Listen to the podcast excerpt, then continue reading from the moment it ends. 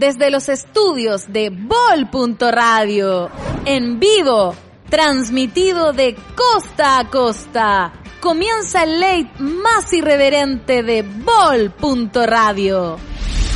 Esto es Cafetín, el late de la tarde, con Rafa Manso.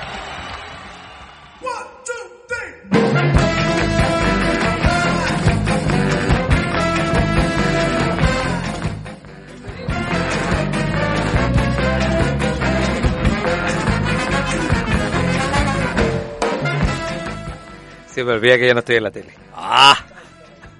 ¡Ay, por Dios! Bienvenidos a Cafetín Ley de la Tarde, como todas las semanas les damos la bienvenida a este programa, a este pequeño oasis donde damos las noticias o nos reímos de quienes tratan de hacer noticias. Como por ejemplo, el día de ayer tanto que han llorado de la selección nacional porque pierden Venezuela. Yo me pregunto cómo se sigue sorprendiendo de que esta selección da tanto para pensar. Bienvenidos, mi nombre es Rafael Manso y durante una hora vamos a estar con distintos entrevistados llevándoles lo mejor de la información y también lo más los datos más irrelevantes, irrelevantes también. Exactamente. Por ejemplo, el día de hoy vamos a entrevistar, como siempre lo he dicho yo, a un pensador que piensa pensando porque el tipo tiene algo en la cabeza, además de bueno, tiene en la cabeza también harta barba, pero también tiene harto sentido del humor, pero un hombre que se ha reinventado tantas veces. Buenas tardes, León Murillo. Hace tanta pandemia que no lo veía. ¿Cómo estás, Rafa? Qué placer. Disculpa la demora, me demoré un par de minutitos, venía corriendo de la calle. No se preocupe. Un placer poder estar conectado una vez más con Bol Radio, Muchas una señal que ya la, que la está llegando a la quinta región. ¿eh? Sí, señor. Oiga, disculpe, cambió el look. Cam... ¿Te diste cuenta? Sí, Sí, estoy punky, mira. Sí, pues cambiaste el look. Sí, te- no, ¿Nos están viendo los, los amigos en su, en- ahora, no? Sí, señor, nos están viendo en todas partes. Ah, buena, no, es que de hecho está, lo subí a mi Instagram. Lo que pasa es que yo estaba grabando estas últimas, últimos meses una, una película Sí. donde tenía una, me dejé una tremenda barba, ¿cachai? Sí. Entonces ayer, ayer de- hice la última escena y yo dije, me voy a cortar la barba al tiro. Y me corté la barba y empecé a, a- con, eh, con el pelo, cortarme el pelo y se me cayó la máquina. Opa. Y me quedé, me quedé, una, anduve desde ayer hasta ahora recién con, con la mitad, ¿cachai? Con un lado peludo acá y otro lado pelado. Ah, bien, ¿ah? Eh, y me gustó. Hice, hice una encuesta en Instagram que le gustaba el look a la gente y decidieron que hiciera el payaso hace un rato, así que así está. No, está bien. Te, Y yo le hago caso. te modernizas, te modernizas. Oye, No, León, es que un si placer. te das cuenta es como un punky al revés, ¿eh? Sí, es una, sí, es una usted. ¿Sabéis qué? Me acordé de Prodigy. Al verte con ese, con ese look de Prodigy, gran valor. Buena, buena, buena justi- muchas gracias Rafa, porque buena justificación, porque me han apoyado bastante también, me han apoyado, pero hasta me han apoyado, en donde yo nunca, nunca pude ser punk porque me faltaba el pelo medio. La cresta, Nunca po. me pude dejar la cresta. Entonces esto es a la inversa, para- son unos escobillones a los lados, y ahí me acordé de Prodigy, de veras, tenés razón. De hecho, estamos musicalizando con Prodigy, vamos, porque Que estamos con el comediante, con el, con el jornal, con el contador auditor, con el soldador al arco, con un hombre que ha hecho ingeniería Con el de la único comedia. integrante, Sí, es verdad. con el único, el, el- único personal de Salamet. Es verdad. El hombre, el boletero, el prodigy de la sala B de Valparaíso. ¡Súbele, Bosler! Oye, ¿qué tal? Oye, hay que ser bien prodigy, como era prodigy, que era bien extremo, para soportar una pandemia. Oye, tremendo. La sala Upa. Met eh, le, le tocó remar el, el man de, de manjar de la, de la de toda esta cosa y, Sí, y yo quería también hablar contigo. Agradezco mucho el pase que me dio Dimitri, que también nos permitió hacer este en, Saludo a Dimitri, que no, no, no pude viajar, estoy estancado aquí en Santiago por un rato, así que no, no puedo no, no puedo viajar a, a particular. Pero fue providencial porque tenía que preguntarte a ti, porque con la Sala Met tenemos esta alianza fraterna. Yo no, me carga Sin duda. estratégica, es fraterna, es fraterna de respeto. Sí, de- lo mueve la, la, la buena onda nada más. Exactamente, y, y por eso yo soy su- súper tajante con esto.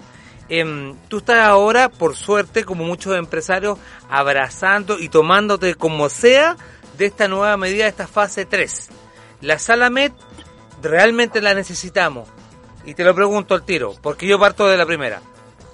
¿Podremos tener Salamet por lo menos con, con distanciamiento, pero podremos tener posibilidades prontas de, de de ir a sentarnos y, y ver a, a los grandes exponentes del humor, que son muchos y que tú los has cobijado en tu sala?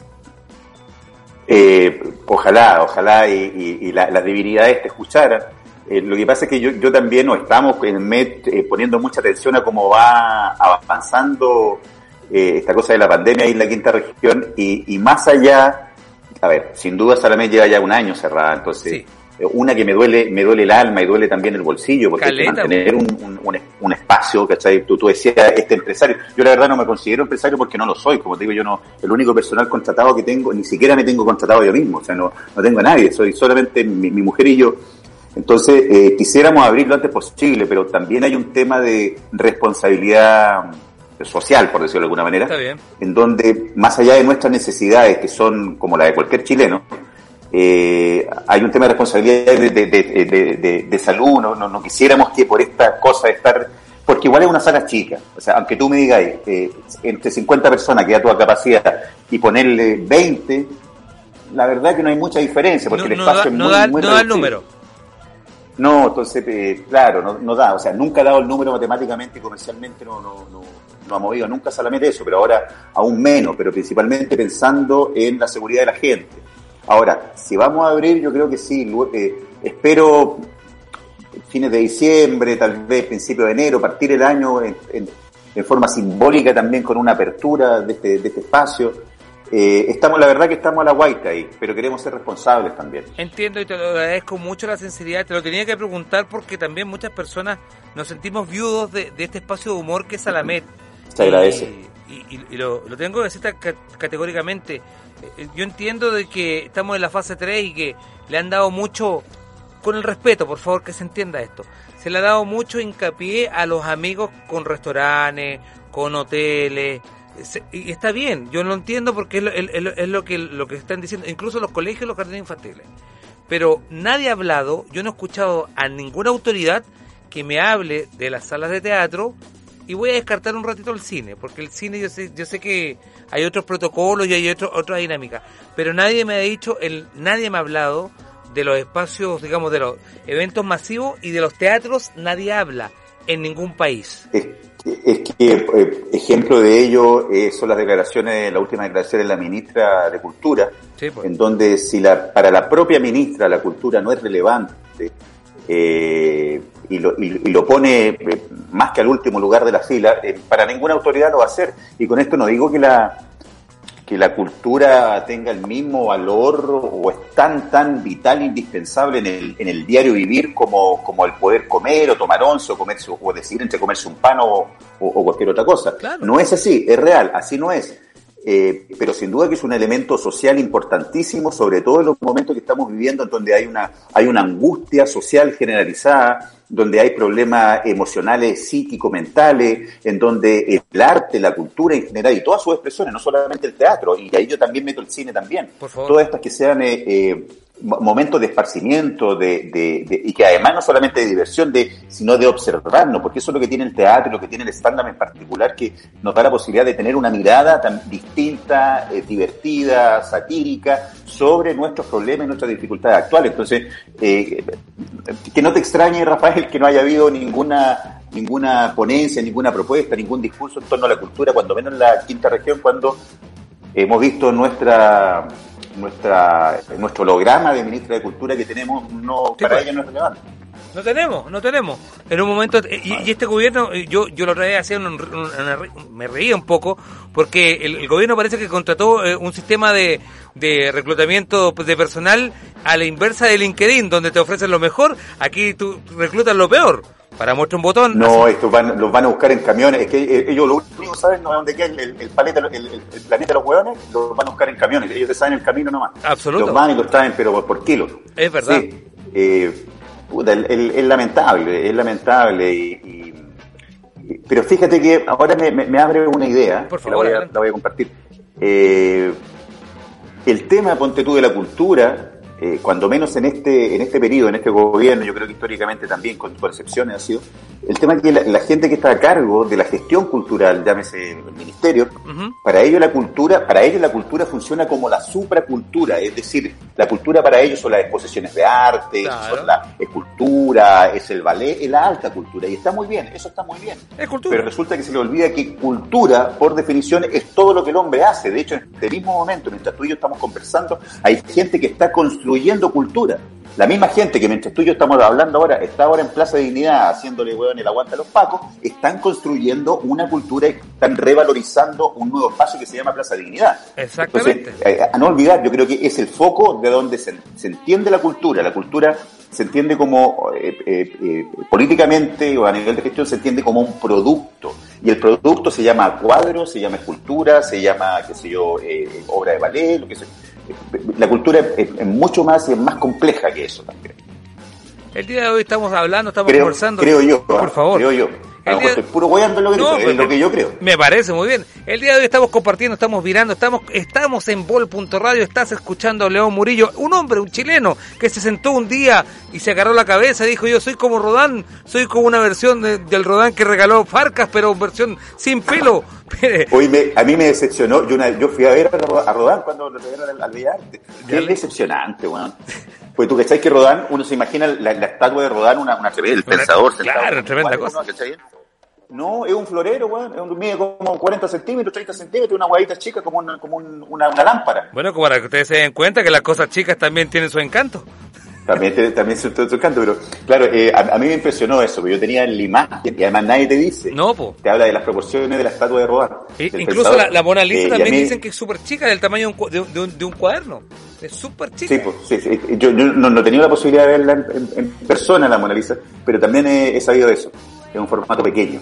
Oye, León, eh, yo siempre hago la mofa contigo que eres el pensador que piensa, porque y, es una, una, una, suerte así. Eh, cosas, ya vamos, vamos pasando la, la, no vamos pasando la pandemia, la pandemia se va a quedar. Usted, por favor, eh, persona informada, eh, si, le, si le dicen que vienen las vacunas, las vacunas no han llegado. De hecho, ni, ni siquiera ni siquiera se están aplicando para toda una gran cantidad de la población.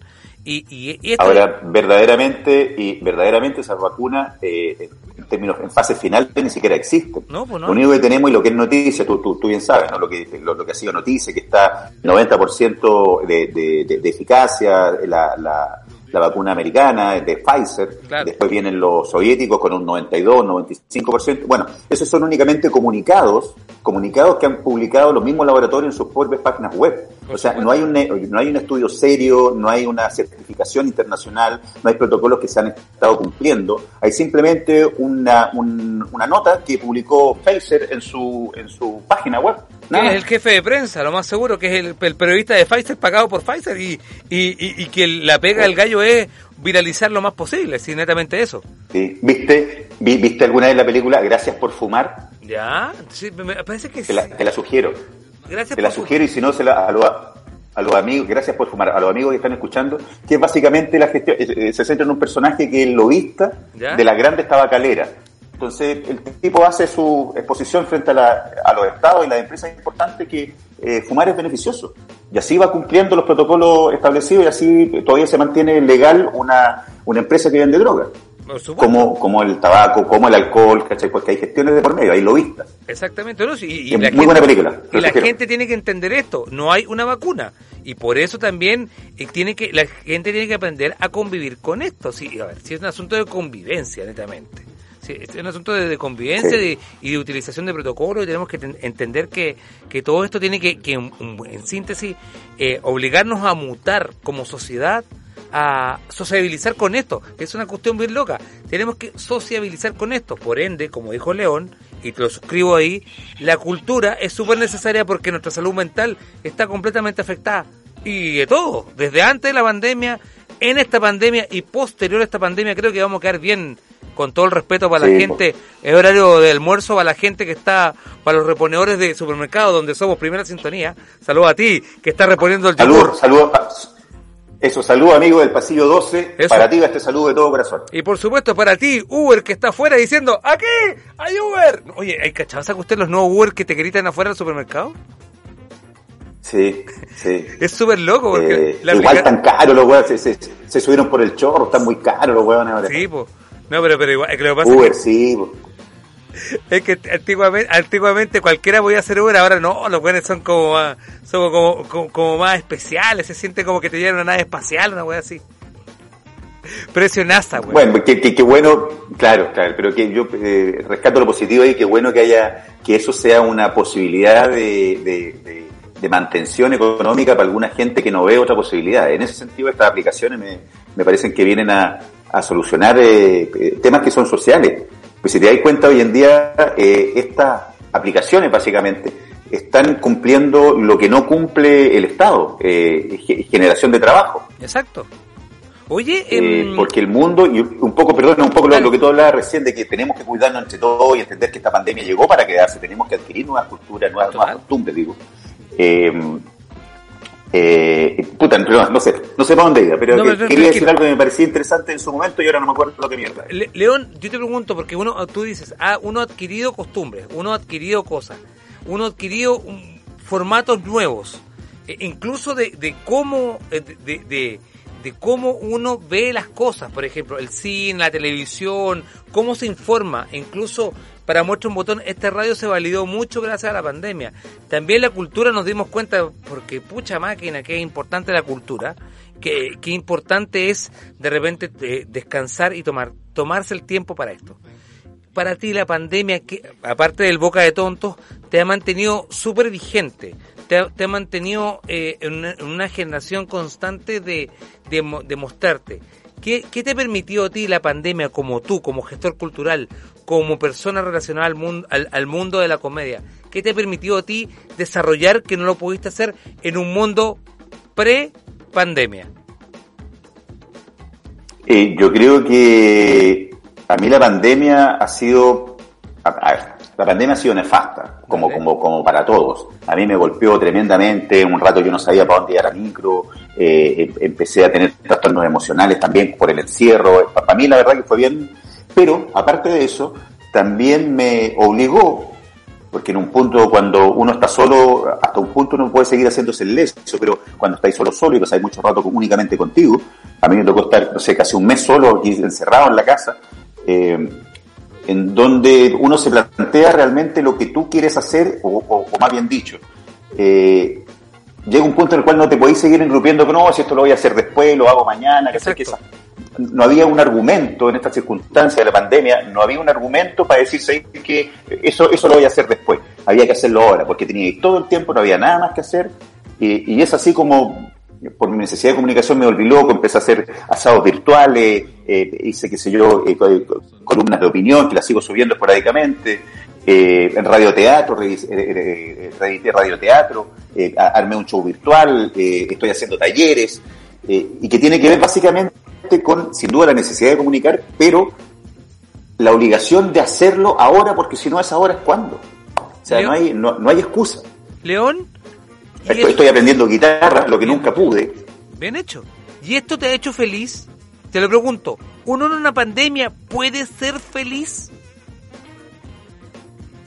Eh, lo lindo de la pandemia es que más que ser o no feliz, impagitablemente en algún punto te tienes que preguntar qué es la felicidad antes de serlo. Y yo creo que eso es lo más profundo, no sé si profundo, ¿eh? pero es algo que afortunadamente está siendo cada vez más cotidiano cuál es nuestro concepto de felicidad, porque hasta hace poco estábamos educados, adiestrados más bien en una sociedad en donde nuestro concepto de felicidad era, era la, la, consumición, el, el, el, acto mismo de estar consumiendo. Yo llenaba sus vacíos emocionales, iba allá al monte, compraba una chalequita, un sí. vestidito, una bolsita, no sé, un pantalón, un chino, zapatilla, lo que sea, y llenaba tus vacíos. Hoy en día no está eso, entonces uno tiene que eh, saber cuál es tu verdadera felicidad. Y yo creo logré entender de que eh, cada vez eh, mi concepto muy personal e individual de felicidad está cada vez más cerca con lo que yo logro entender por tranquilidad. Perfecto. Y, y ahí, una vez más, como buena pregunta filosófica, ¿qué es la tranquilidad? Podríamos bueno, estar eh, eh, un poco en armonía, eh, no, no, no tener deudas pendientes, deuda en el buen sentido, morales, sí, sí. Espirituales con nadie, haber dado las, la, la, las disculpas pertinentes, eh, haber sido honesto con tal persona, no sé, cuando yo tengo medianamente resuelto eso, siento que estoy ¿Sabes que no le veo a nadie ni un saludo ni nada? Bueno, estoy tranquilo, claro, no, no, no, nadie me va a apoyar por nada. Entonces, ahí, y hubo momentos en la pandemia en donde yo me, he sentido así. Y afortunadamente el último tiempo ha sido más, más, más común. Porque ya, ya, pasé, digamos, la cresta en la hora de la, de la depresión, de, ¿cachai? ¿Tuviste ansiedad? Eh, porque ahí volvemos al mismo tema. La, la, cultura y el arte, bueno, eh, la pandemia llegó para quedarse. Nosotros estamos emocionalmente tocados. Hay una sociedad completa que está psicológicamente afectada y en donde cada vez eh, se va a ir dando más cuenta de la importancia que tienen las expresiones artísticas, más que el arte, la cultura.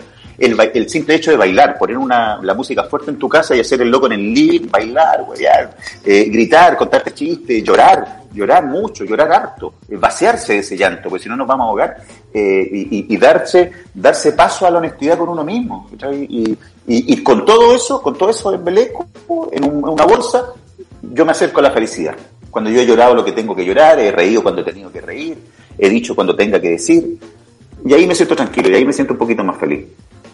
Que me gusta, me gusta hablar mucho contigo, León, de verdad, me, gusta hablar harto contigo, porque hablamos del punto de vista de, lo humano, de lo divino, de la felicidad, de la tranquilidad, de, de, la cultura, de las artes, de que cada persona, creo yo, y siento que cada persona es un potencial artista.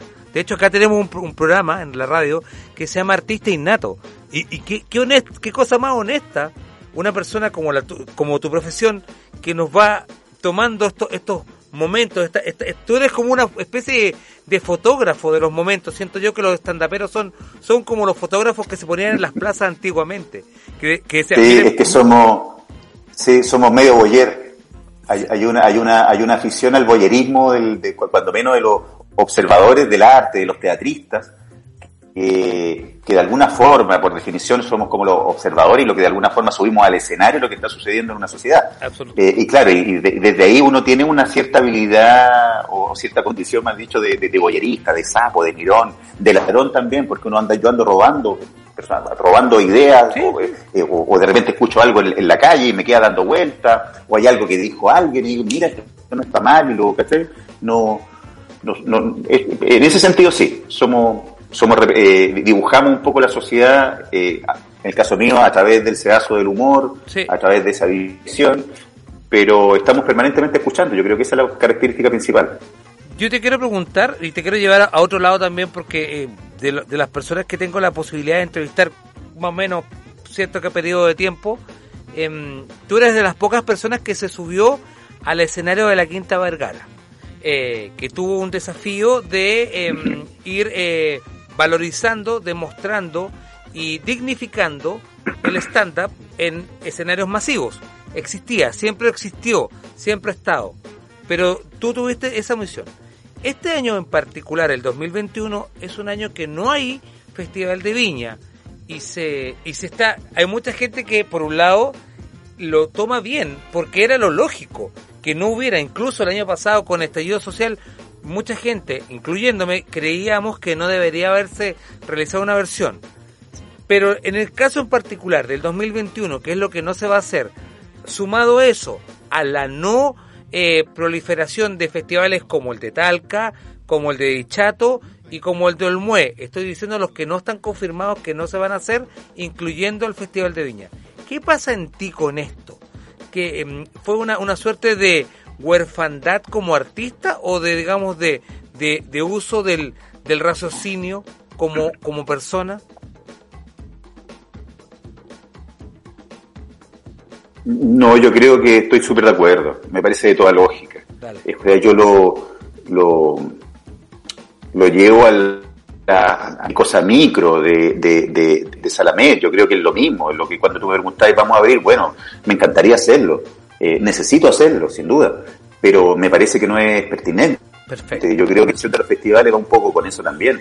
Eh, yo sé, eh, en el caso del Festival de Viña, la señora alcaldesa trató de defenderlo hasta el punto de la tosudez, porque efectivamente hay compromisos comerciales y efectivamente ayuda a revitalizar el comercio local, eso es sin duda pero es ahí a donde uno tiene que, que ponderar eh, las prioridades. Difícilmente puede existir economía si hay, hay más gente muerta, por ejemplo. Exacto. Eh, Los muertos no Yo creo que el momento de priorizar y, la suspensión de los festivales tiene que ver con eso. los muertos no, no, no, no, no, claro, no ganan sueldo, no movilizan luz, entonces es así de simple. Yo creo que es así de brutal. Lo que tocabas de decir es así, exactamente así. Uno tiene que priorizar de esa manera. Eh, y, por otro lado, extrapolamos ese mismo discurso para el gobierno con el, ministro de Educación que quiere abrir los colegios a toda, ¿qué, qué, qué estupidez, ¿Qué, qué tosudez? Entonces, eh, y es ahí como de alguna forma también graficamos la importancia de, la, de lo comercial por sobre lo humano en esta sociedad. Absoluto. Pero en el caso de los festivales me parece una medida acertada, de toda lógica, de toda lógica.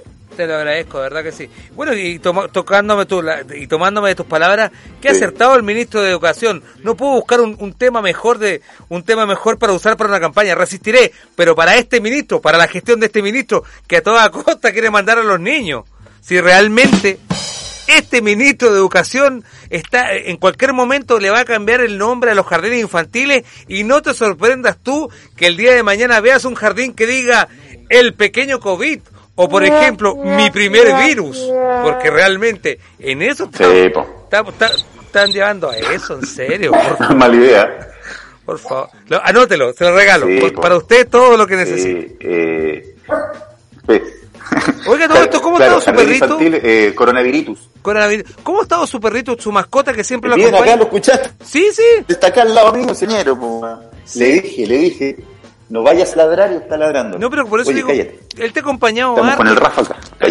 No, dale nomás. Eh, él te ha acompañado harto en tu, en tu, en tu, en tu cuarentena y lo mostráis harto en los videos. Y eso es bueno también porque muestra un poco de que también eh, adoptar eh, los perros y adoptar mascotas hace bien, hace súper bien también para esta compañía, la gente que viene de repente solita y le pasó esto, chuta, es súper bueno. Sí, Para mí, claro, para mí ha sido un tremendo bastión de apoyo. De hecho, mi, eh, lo declaro públicamente, es mi emocional. Yo, yo no tengo, tengo hijos. Cuando habla de las personas solitas, me está representando un poco. Yo estoy, estoy todo el día con el perro y para mí, eh, la, vida es muy bonita en ese sentido que a mí en lo particular me enseña a punta de componer los hijos. Mm. Yo siempre me reí un poco, fui bien sarcástico con esa gente, ah, mira, con el perro y con el perro, y bueno, ay, le, le pone ropita al perro y todo eso. Hasta que me llegó el, este perro a mi vida, y ahí entendí todo. Entendí el amor, entendí la, siempre lo digo también, para mí me enseñó eh, eh, profundas lecciones de humanidad este, este eh, de, lealtad, de rectitud, de, tolerancia, de cariño, en fin, yo he aprendido mucho, mucho de él y sobre todo ahora con la pandemia que estamos todo el día juntos. Entonces creo que ayer le comentaba a mi mujer, la más le decía, ¿qué pasar cuando, cuando ya las cosas, cuando tengamos un, el nuevo futuro, no, no, no esta nueva normalidad, un nuevo futuro, a donde vamos a tener que estar afuera durante todo el día y el perro va a estar solo en la casa y está acostumbrado. O sea, yo me muevo de acá, está acá al lado, yo me muevo, voy para allá para la cocina y está al lado y se va para allá y todo el día, todo el día, todo el día, todo el día. Es que súper importante y creo, y esto es llamado, aprovecho y me tomo de tus palabras, eh, es el momento de adoptar una mascota. Adopte, no, no, no compre, porque de repente la gente se fija, oye, que no, adopte una mascota, ¿verdad? esta cuestión nos va a servir un poco. Estamos súper dañados como sociedad. Mentalmente estamos, es duro, es duro dar la pelea y, es duro ser creativo. Pero, pero una mascota es un bálsamo, como lo dice León, León Murillo. León, 4.30 en punto, yo, tengo... Es una gran terapia, es, es una gran terapia. De un... Te escucho. Te escucho. A ti. Ah, no, perdón. No, no te, decía yo que eh, te encuentro razón. Eh, una, mascota, no solamente un perro, ¿ah? eh, cualquier ser vivo, mascota, que uno pudiese principalmente tocar desde la calle, es una tremenda terapia. Y en momentos de debilidad existencial como las actuales, créanme que es una, es una tremenda ayuda. Es una tremenda ayuda, porque lo decía yo recién, es una contención emocional muy profunda y verdadera cuando, uno cree que, está para el, a mí me pasó, por, pasé por un momento de depresión, de, angustia, no sé por qué, que hoy tenía el corazón acá, una taquicardia. El perro parece que sentía eso, se me, se me trepaba, se me saltaba acá, entre que lo abrazaba, sentía su calor y, oh, ya la cosa como que ah, me da un respiro y va, o el solo hecho de, tener que sacarlo todos los días, porque me da pena que esté encerrado. Entonces, en algún momento, aunque sea una vuelta a la manzana o vamos al parque que, que hacer, le tiro la pelota, y esa sola obligación de tener que salir y respirar y sentarme estar pendiente de él en un parque, me ayuda mucho, ayuda mucho, una muy buena sugerencia. eh, si, si, se siente solito, necesita alguna compañía, adopte un perrito, un gatito, una mascota y le va a cambiar la vida. Absolutamente. Muchas gracias, León, de verdad que sí. Me, me, gusta siempre hablar contigo y te agradezco. Son las 4 con 31. Yo te tengo que entregar a esta hora porque yo sé que tienes muchos compromisos, porque también estáis cansados, porque estáis haciendo talleres, porque también estáis generando hartas cosas y eso también te ha mantenido bien, te ha mm. mantenido sano, te ha mantenido eh, activo y, y, y, de verdad, de corazón. Eh, espero, espero promocionar en este radio. Estoy tan joven que estoy punky ahora, mira. Sí, pues aparte de eso es como Prodigy. Ya sabéis, el Prodigy de la comedia. El Prodigy de la comedia es León Murillo. Oye, León, de verdad, gracias. Y, los micrófonos. Eh, no, muchas gracias. Siempre, siempre agradecido de la, invitación y, y, agradecido, te decía, de la invitación y, y, de, la conversa. Siempre muy agradable conversar contigo, Rafa. y nada, por luego volver Salita Med eh, yo voy a hacer mi show, aprovecho de pasar el comercial, voy a ah. hacer mi show el 5, el 5 de, diciembre, lo voy a hacer en el Comedy, va a ser transmitido el bien en las plataformas de Comedy Pass, así que viene un showcito mío para quien le interese, se me puede buscar en eh, Instagram, Leo Murillo Oficial, y ahí estaremos. No se preocupe que más tarde le mando un WhatsApp para que me grabe diciendo, hola, soy Leo Murillo y te invito. La típica. Da, lo que quiera, lo que quiera. Dale. Muchas gracias, León. Un gran abrazo. Muchas gracias por la acción. Muchas gracias, como siempre. Te vimos en el primer segmento, el bloque de este programa, al extraordinario León Murillo. Y por supuesto, no se vayan de la sintonía, porque a la vuelta de este tema y pausa, hablaremos del jazz, pero de una forma que nunca te lo imaginaste. Esto es Bol.radio. swallow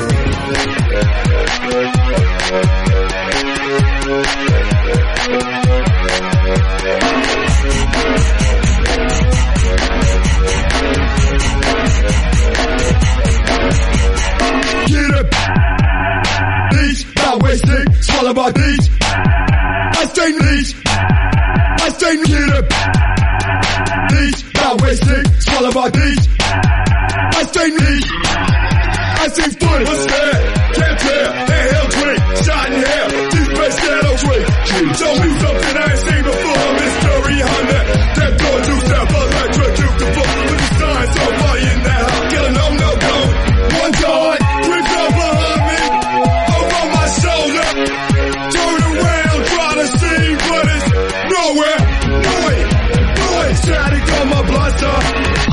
footage, I stay naughty, I see footage, I see footage, I stay naughty, I see footage, I stay, I see footage,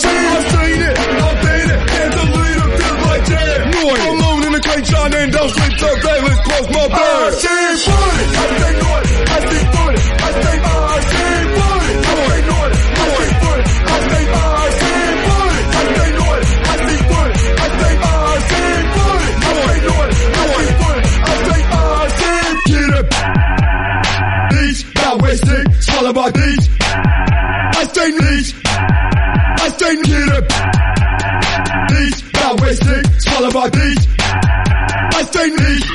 I see I'm a top of a five block on some kid who steps up. Fast was hard to grasp what even happened to see that hair blow. His shoulders in slow mo. We won that. It's so cold. We won that. It's so cold. I see footage. I stay noise. Six seven so much boy. Real loose and it seem like no bones in his skin. Noise. My jaw hit the floor like this real floor. Gotta see that one more again. I stay listen and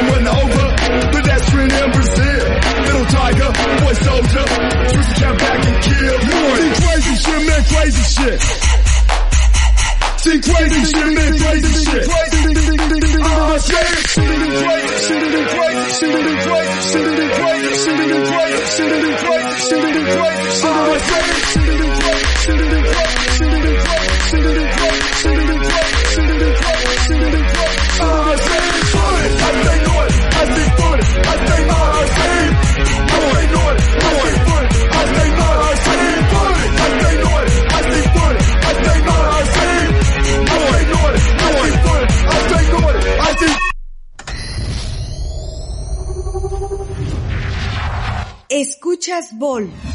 Radio.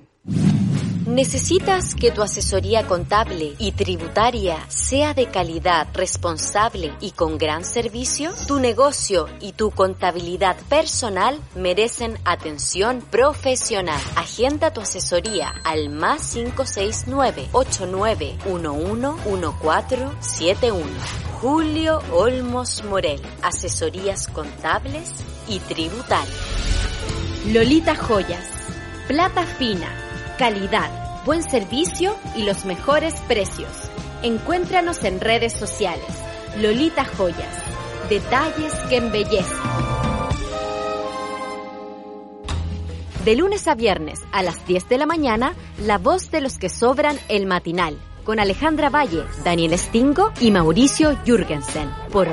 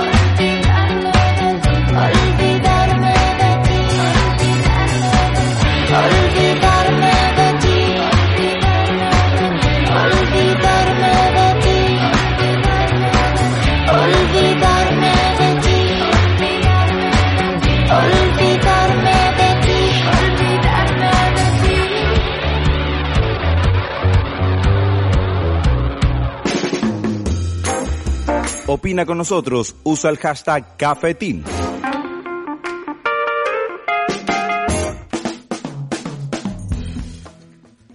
Era Nicole la que cantaba, ¿no, Mosler? ¿No? Pero es igual a Nicole. ¿No es igual? Es mejor. Tú estás viendo y estás gozando Cafetín y Ley de la Tarde, por supuesto, un programa que completamente es indisciplinado. Un, un programa que dice que el ministro de Educación se gastó 200 millones de pesos en una mierda de video. Por Dios, qué canción más mala. Por Dios, qué horrible. En el primer bloque de este programa tuvimos a León Murillo, el humorista que piensa con su cabeza y nos siempre nos engalana con su presencia. Ya lo sabes, si quieres revivir este programa, lo único que tienes que hacer es ingresar en nuestro canal de YouTube, YouTube poner bol.radio textual, bol.radio y vas a poder suscribirte a nuestro canal. Punto Radio. Ahora tenemos nombre gracias a, ¿a quién? A San Ich, el santo de la web.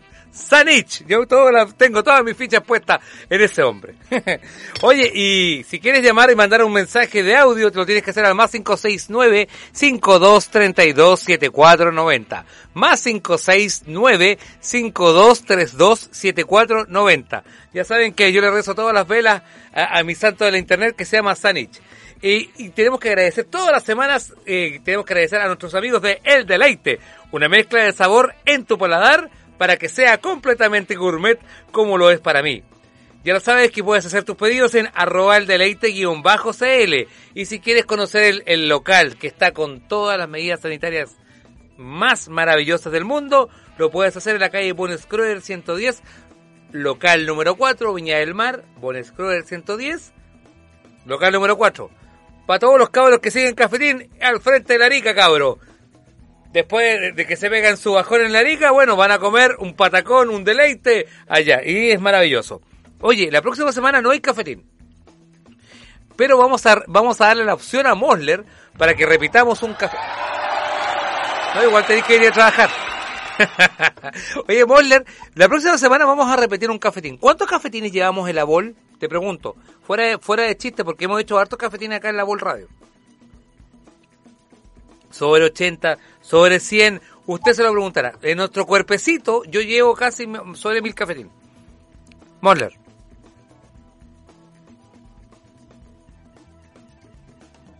Póngale on al micrófono, Mosler. Ahí sí. Ahora sí. Ay, Dios mío, está la iglesia. Amén. ¿Cuántos cafetines llevamos acá en la Bol Radio? Dos. ¿Cómo que no, hombre? no, este es el número 80. Este es el 80. Sí, acá en la radio. En la radio. Juntos Así llevamos, es. juntos llevamos más de, por, por lo menos unos 200 y tantos. Más o menos. Suavecito, si hicimos el 300 juntos. Sí, no, no sé, yo ya perdí la cuenta de cuántos llevo ya. ¿Cuál de Mucho- los 80 mucho- mucho trajín capítulos, ya. de los 80 capítulos, cuál ha sido tu favorito? Uh, di- difícil. Difícil, ¿no? Difícil. Ya, la próxima semana no hay cafetín porque vamos a hacer una reunión en la BOL. Una, una reunión táctica ejecutiva. Solamente para ejecutivos. Para, tienes que venir de corbata. ¿Tienes corbata? Eh, ¿Qué es eso? Ay, Creo que la última vez que usé corbata fue cuando me dieron el cartón. cuando fuiste al bautizo. al bautizo, al bautizo, Al bautizo. a la kermés, al a la bingo. kermés y al bingo. Ya, la próxima semana no hay cafetín, pero la próxima semana Moss le va a elegir su capítulo favorito de cafetín. Ese es donde presentamos a los favoritos de Europa Oriental, po, Obrero y Parásito. Por eso, usted va a elegir, va, va- a elegir, es como, una suerte así. Va a ser como un anticafetín, por así decirlo. ¿Le parece? Porque yo siempre invito a la gente que yo quiero, pero la próxima semana Moss le va a elegir en lo que él quiera. ¿Vale? Así que va a tener, la- por fin va a ser un anticafetín. Ah, Y hablando de cosas antis, vamos a hablar con Felipe Larcón, un publicista chileno que se radicó un tiempo en Estados Unidos, pero también estuvo harto rato puesto en la ciudad capital de Argentina, vale decir Buenos Aires, y desarrolló y estuvo al pie del cañón con festivales de jazz. Buenas tardes Felipe Alarcón, un placer en saludarte. ¿Desde qué rincón del mundo nos está saludando? Buenas, Rafa, ¿cómo estáis? ¿Todo bien? Un placer y muy, eh, muy esperanzado en lo que se viene. Este podcast que se llama El Antijazz. Sí, la verdad que nosotros también estamos ansiosos ya de empezar, queremos el puntapié inicial y estar en Bol Radio. Sí, es verdad. Oye, este... mm, Felipe, tú eres un publicista que tiene harta expertise, que, que de hecho se, se perfeccionó en Estados Unidos. Te tocó la, la, la posibilidad también de, de estudiar y, y estar- y ejercer también en Buenos Aires, pero también estuviste muy ligado al mundo del jazz. Pero del jazz, no el clásico, no el jazz donde estás con un whisky y con un catamarán, no el jazz donde estás contando dinero, sino el jazz real, the real jazz.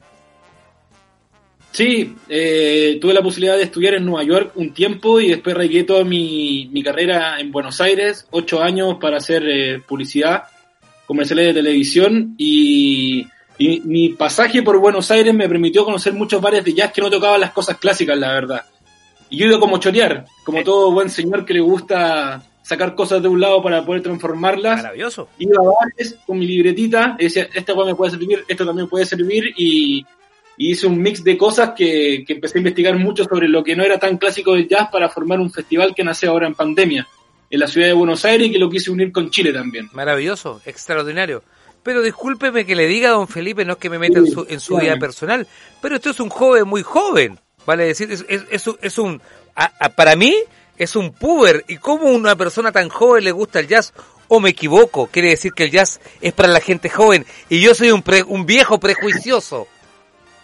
Moller me dice que sí, con la sonrisa me dice viejo prejuicioso. Dilo Moller, yo sé que lo quieres decir, vamos. Incluso me grita que soy un viejo prejuicioso. Bueno, está bien. Pero usted es joven. No, sí, es verdad, porque nace desde, estaba hablando de los años 40, lo, lo clásico del jazz, pero después fue evolucionando también. Yo creo que vino por algo familiar también de, de- de mi tía que me inculcó bastante el jazz y como te digo, después yo me puse a estudiar lo que era el jazz, pero no solo lo clásico, sino lo atípico, como otras ramas también que tienen que ver con la improvisación y, y empecé a obsesionar con el tema, la verdad. Hay una frase muy buena que dice, el, el rock puede ser un río, pero el jazz es un mar. ¡Epa! ¿Por qué es un mar? ¿Por qué es un mar? Porque tenéis, weón, más de 10.000 discos cuando en el rock eh, puede ser un poco menos, quizás por ahí me puede retar alguien, pero es, es mucho más grande el universo del jazz. Entonces uno se abarca de diferentes ramas como para entretenerse, entretenerse, entretenerse y, no, y dar manija para, para seguir estudiándolo y no como algo que es forzado, sino como que te nace, como que todos los días te quieres levantar y, y seguir investigando nuevos discos, nuevas tapas, y yo siendo publicista, viendo los videos, es como que te vuelve loco la cabeza también. El jazz, eh, yo lo decía con un, con un ejemplo muy irónico, muy sarcástico, eh, lo relacionamos a los bares, a Nueva York, a Woody Allen, a, a una suerte de, de, de- de tipos muy bohemios, pero con mucha plata. El jazz se escucha en todas partes. El jazz se puede escuchar, por ejemplo, en, en una tocata, una, una tocata donde una tocata ocupa, donde hayan panques, donde hayan panquis, te pregunto. Y ahí está la esencia de lo que nosotros queremos hacer en el podcast, por Rafa, Bien también, como el anti-jazz. Ahí está el núcleo del asunto, la verdad, weón. Tú me decís, ¿está también ahí? Sí, pues, weón. Está también ahí. ¿Por qué no? Está en el jazz punk. Que el jazz punk existe, loco, existe y no, no, no- uno no sabe tanto esas cosas hasta que decir, mira, aquí existe esta rama y lo pueden escuchar gente más que no, es tanto el palo, gente que no se siente reconocida como por una clase social, por decirlo así, porque así lo fijado el jazz, pero hay jazz para todos, es como un eslogan medio progre, pero la verdad que hay jazz para todos y, están en todas eh, las temáticas también, en todos los podemos encontrar, está jazz cumbia, jazz rock, jazz punk, entonces como la raja de eso de poder seguir ampliando el espectro, ¿no? La gente ya está preguntándose cuándo parte el antijazz. No, lo podemos transparentar diciembre 2020. Un año de mierda, pero que termina con lo mejor. ¿Sí o no? Pero yo que tiene sentido, Rafa, porque este año de mierda, como dices tú, fue como una especie de anticristo, pero lo cerramos con el anti-jazz. Es verdad. Que te, va, que te va a devolver la mano y vaya a querer seguir escuchando y, y te vas a querer burlar de los nerds del jazz, la verdad. Burlémonos de esos flacos que te dicen, yo sé más que tú de jazz. Me, gusta, Entonces- me gusta, me gusta ese estilo. Ayúdame, Felipe, ayúdame, Felipe, para que la gente ya se vaya preparan- preparando el oído, preparándose también melosamente, melódicamente. El melómano es el tipo que ama la música, que lo abraza, ¿verdad? El cinófilo es el tipo que ama el cine, que lo que, que vive una película, pero el melómano es el tipo que la, la vida sin música no existe. Algunas bandas que tú me digas es imposible no dejar este tierra sin escuchar, por ejemplo, qué bandas de jazz a ti te trastornan y te hacen tener un podcast de jazz que prácticamente no es de jazz, es de música relacionada con el jazz. Vamos a ir por, por, por mi país natal, ¿no? Que me empezó a, a conquistar el corazón cuando escuché esta banda, porque era totalmente rupturista. No era la weadita que te sentáis y escucháis el piano y te querías tomar un vino, sino loco me quería destapar una cerveza con los dientes. Epa. Quería hacer así, destapármela y escuchar la banda. Una de las bandas que me llama mucho la atención en cuanto tiene que ver es la banda que se llama, que da la casualidad que tiene mi nombre, que se llama Cómo asesinar a Felipe, que es Extraordinario. y es una banda que la verdad que para mí revolucionó el espectro. Y le sigue la continuación también de mi país también, que es otra que tiene un buenísimo nombre que se llama La Brigia Orquesta, que una, son como 15 artistas en escena que te tocan hip hop jazz y está buenísimo, es como increíble. Ahora si nos vamos afuera, por favor. Hubo dos, hubo dos exponentes grandes que yo invertí para ir a verlo cuando estaba en Buenos Aires, porque deben saber que en Buenos Aires la plata es como el del Monopoly. Aquí, estamos, aquí estamos, estamos musicalizando y aquí, como se sirena Felipe, es un referente. Pero vamos, es un referente, esta es la brígida de orquesta, hecho. Claro. Entonces uno de los referentes internacionales para mí, lejos, eh, lejos, lejos fue Maceo Parker, que Maceo Parker es, un chabón que eh, mezcló todo, todo lo, todo lo hizo bien. La realidad es que todo lo hizo bien mezcló el funk, mezcló, el punk, mezcló el rock, mezcló todo. ¿Para qué? Para también pasar a mi, a mi segundo amor, que es Henry Hancock, que para mí ellos dos fueron mis grandes referentes como para, para poder seguirme uniendo la caravana del jazz que nunca terminas de conocer. En otro momento te hubiese dicho Mal Davis. Sí, pues, Mal Davis siempre es como el que uno tiene el cabecera, es como, es cuando uno dice, oye, el rock clásico, oye, Eric Clapton es imposible no nombrarlo. O por ejemplo, una banda es imposible decir, no sé, del glam es imposible no decir Def Leppard, pero Miles Davis es como el, el, el, ícono. Exacto. Pero la, la, realidad es que ya cuando terminé de escuchar Miles Davis me llenó el corazón, bueno, la banda chilena y Herbie Hancock y Maceo Parker, que, bueno, es para ponerlo y bailar. No es como todo lo contrario del jazz que tú te sientas, que dame por favor la, la mejor pasta que tengas y dame esto. Bueno, Maceo Parker yo lo tocan y ya me dan ganas de subirme arriba de la mesa a bailar hasta un día lunes. Hay veces que lo pongo un día lunes antes de la pega y ¡pum! Listo. Y energía al hueso, Rafa, va a empezar el día y, y, meterle tu mejor slap. Mire, usted yo podría decir, irónicamente, que es como esos jazzistas que tiene el estuche con la trompeta, pero en vez de sacar la trompeta, usted va a agarrar una metralleta. Ta, ta, ta, ta, y va a disparar. Exactamente lo mismo. Disparar información, belborea información.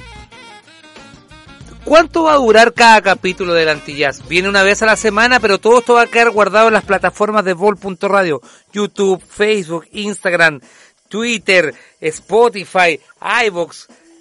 Hasta en la Ouija, hasta en el más allá vamos a tener. si es necesario. De cada, de cada, de cada capítulo de cada cuánto tiempo? Una vez a la semana, pero en fracciones. Media hora. Media hora de cada capítulo de Antillas.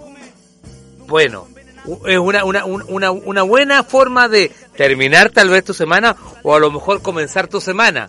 Ahí estamos barajando. No puedo decir el horario, yo sé que lo tenemos ya presupuestado, pero, ya, ya, ya, tenemos, ya lo tenemos listo. En diciembre el Antillas llega para acá. Oiga, ¿le puedo hacer una consulta, profesor eh, don Felipe Alarcón, con quien estamos hablando el día de hoy, un publicista, amante del jazz y amante de otras cosas? Em, ¿Existe el jazz con villancicos? Ahora que viene la Navidad. Por, por, supuesto que existe jazz con, con villancico. De hecho, Nina Simone antiguamente hizo varias versiones también navideñas como de jazz. En su momento también un poco más clásico y se aleja un poco del estilo Frank Sinatra también experimentó villancicos, que está muy lindo también, lo invito. Y ya después me estoy alejando totalmente de la temática. Usted me va a decir, esto no es jazz. Sí, señor. Pero sí, en un, momento igual se mezclaba hasta eh, nada más y nada menos que Luis Miguel también tuvo. Señor, pero eso no es jazz. Claro, pero bueno, tienes que.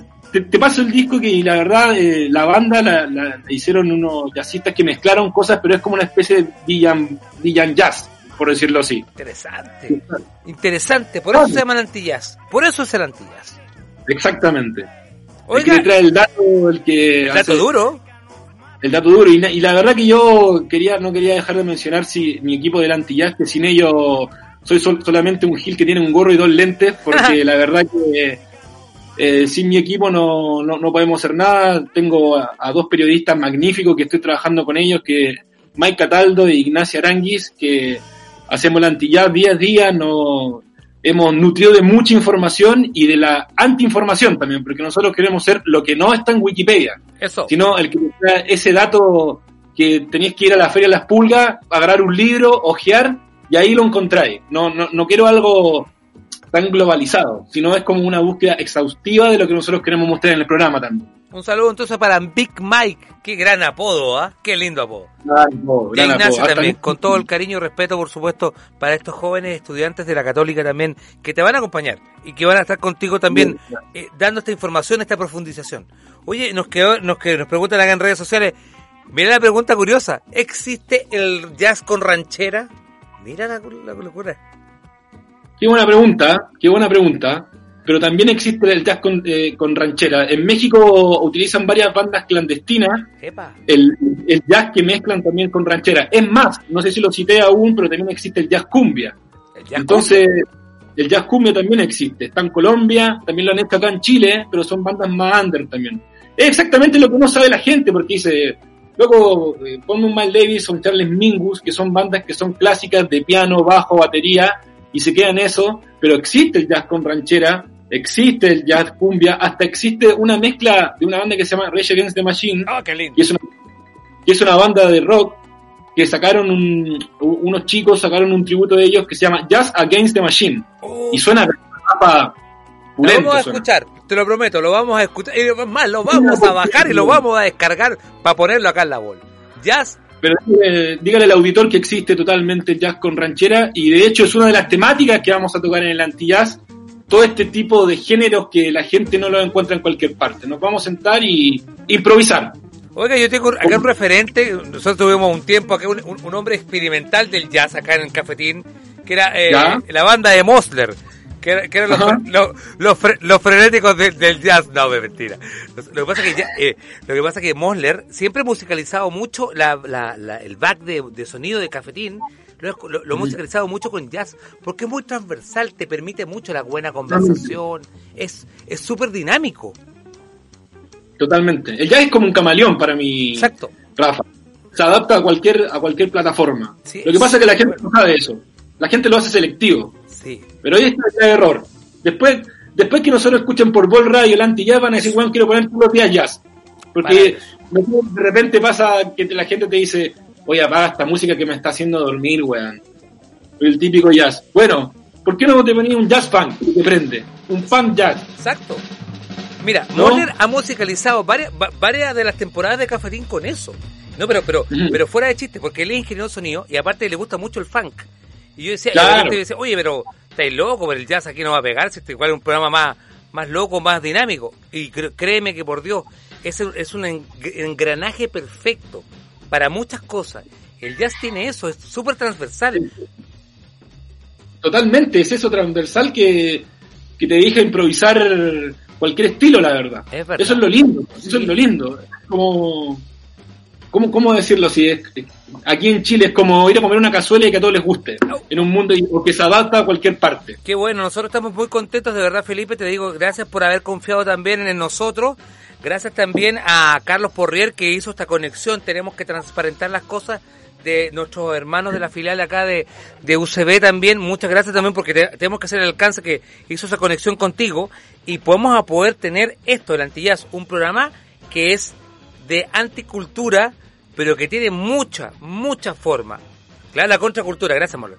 Y es muy, muy beneficioso para nosotros poder transmitir, llevar este mensaje y ojalá que la gente se apasione y también te felicito a ti como, como chileno que hiciste un trabajo maravilloso en, Bueno, los, en festivales que hiciste en Argentina de darle el rol a la mujer que está pero más, más vigente que nunca y que grandes jazzistas eh, de, del- de las chicas hoy día representantes latinoamericanas.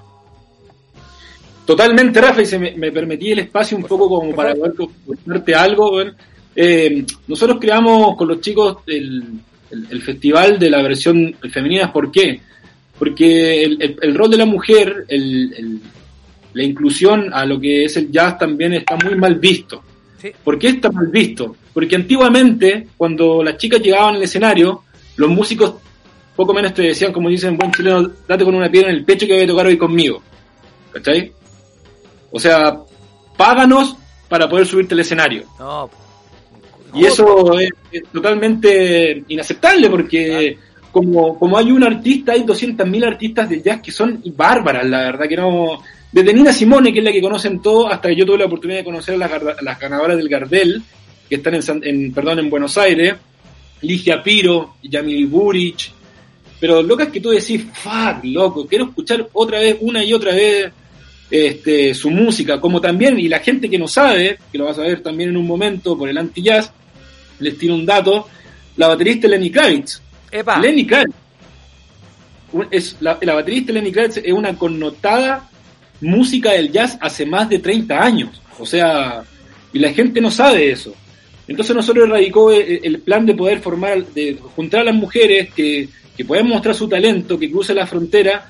Y aprovecho también el mensaje para decir que este 25 de noviembre eh, hay una conmemoración del Día de la Violencia a la Mujer que nosotros queremos volver a transmitir eh, este festival para que la gente lo pueda ver por televisión abierta y también tenemos una sorpresa que no sé si contarla, pero vamos a hacer algo como con una con una chica de, de Vol Radio que se sumó a la causa del día para hacer un número que está espectacular también antes a priori del festival. Maravilloso. Lo sé, hemos quedado que bueno, que me, alegro mucho que, que todos estos nexos, todo esto va funcionando, que me, me, parece maravilloso también ser una plataforma también y, y, y, y no, no, nos ponemos también orgullosos de contar con- también contigo ahora en las filas también, Felipe, dándote la bienvenida como corresponde a la familia Bol y el próximo 25 te aviso al tiro que, que no hay cafetín, pero hay reunión de la Bol, para que vengáis, cómprate corbata porque es formal. Pero, chiste pero o- ¿por, qué, por qué le digo a todo el mundo que se ponga corbata para la reunión y no me hacen caso? Voy a hacer el único de corbata en la reunión. Que tenéis que regalar tus corbatines. weón. Por Dios, todo, pero tengan corbata. La otra vez hablamos de eso con los chicos del antillado. Oye, ¿cómo estaría bueno acá el Rafa Manso que nos done un par de corbatines para ponernos un corbatín y tocar jazz? Nada más que eso. Sí, es verdad. Muchas gracias, de verdad, Felipe. Te felicito realmente por la, por la gestión que, has hecho fuera también del país, también ahora. Pero, pero realmente se, se agradece mucho también contar con esto, con la contracultura, con el anti-jazz. Eh, Ya sabes que el próximo 25, en serio, a las 3 de la tarde todos con corbata, ¿ah? El que no me llegue con, con corbata no entra a la reunión. Va a, haber va a haber comida gratis. Ahí vienen todos de corbata. Morler va a haber comida gratis. Pero no se ría, hombre. Pero si viene- hay comida gratis, se lo juro. Si viene con corbata, doble ración. Arroz. Muchachos, muchas gracias Felipe, bienvenido a Vol.radio. Quédense en la programación, mire, algo tan rico, tan, tan energético como la música, como el jazz, es el vino que viene de nuestra tierra. En instantes. No se vaya a la sintonía, que es escuchando la mejor música en Vol.radio. Ya viene Catalovers, el estelar de Al Buen Beber, acá en Vol.radio con, con el pastorino del, del vino, más conocido como catador chileno, y con nuestra querida amiga Marianne Schroeder. Muchas gracias, Elmi. La producción eh, pirotécnica estuvo Cristóbal Chávez Moller. Hasta pronto, Moller. Chau. Y por supuesto, mi nombre es Rafael Manso, diciéndoles hasta pronto, niños.